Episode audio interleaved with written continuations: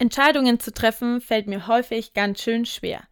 Ich schreibe Pro- und Kontralisten, frage viele Freunde und Familie, werfe getroffene Entscheidungen wieder über Bord und so weiter. Das ist ganz schön anstrengend, frisst Nerven und Zeit. Auf meiner Pilgertour bin ich einem Klosterbruder begegnet. Der hat mir empfohlen, eine Frist zu setzen. Nach Ablauf der Frist ist die Entscheidung gefallen. Er hat mir auch geraten, den Was wäre wenn Gedanken keinem Raum zu geben, sondern aus der Entscheidung einfach das Beste zu machen.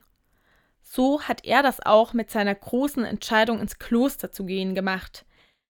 Er hat lange Pro und Contra abgewogen und gemerkt, ganz rational gesehen, gibt es auf jeder Seite ungefähr gleich viele Punkte.